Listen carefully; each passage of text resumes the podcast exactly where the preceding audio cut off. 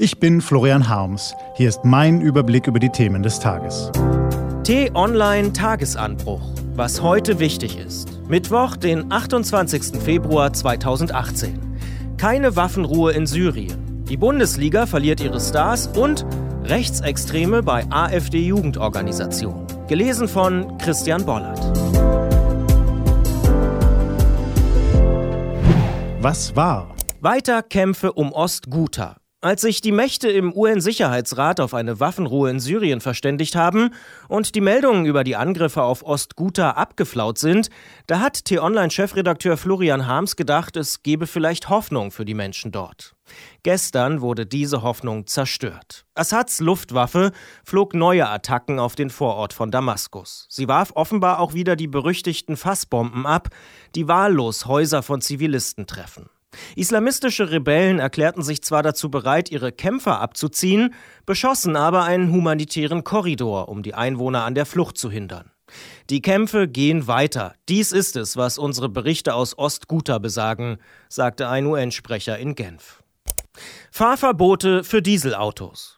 Das Bundesverwaltungsgericht hat Fahrverbote für Dieselautos für rechtmäßig erklärt. Städte können damit jetzt Fahrverbote in ihre Luftreinhaltepläne aufnehmen und Dieselautos aus ihren Innenstädten verbannen, obwohl Industrielobbyisten jahrelang dagegen Sturm gelaufen sind.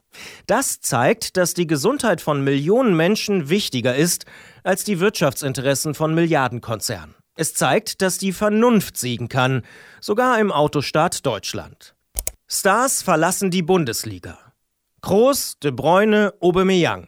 Ein Star nach dem anderen hat die Bundesliga verlassen. Jetzt macht sich offenbar mit Robert Lewandowski der nächste Spitzenspieler zum Abgang bereit. Der beste Torjäger der Liga will laut Sportbild den FC Bayern verlassen und zu Real Madrid wechseln. Für die Bundesliga wäre das ein schwerer Schlag.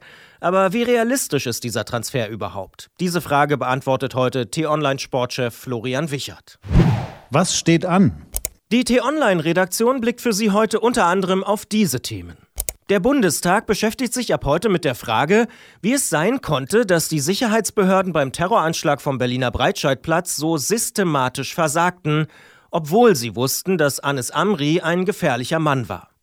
In den USA gehen die Schüler der angegriffenen Highschool erstmals wieder zum Unterricht. Nach dem Schulmassaker von Parkland ist eine erstaunliche Jugendbewegung geboren worden, die Politik und Waffenlobby mutig die Stirn bietet. Und heute Mittag geht es in Brüssel wieder mal um den Brexit. EU-Chefunterhändler Barnier will den Entwurf des EU-Austrittsvertrags mit Großbritannien vorlegen. Diese und andere Nachrichten, Analysen, Interviews und Kolumnen gibt's den ganzen Tag auf t-online.de. Was lesen?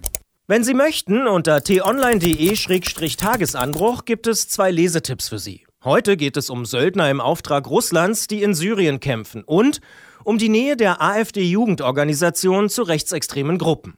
Zum Schluss würden wir gern von Ihnen wissen, wie gefällt Ihnen der Tagesanbruch zum Anhören? Schreiben Sie gern direkt an userfeedback at-t-online.de. Wir freuen uns drauf.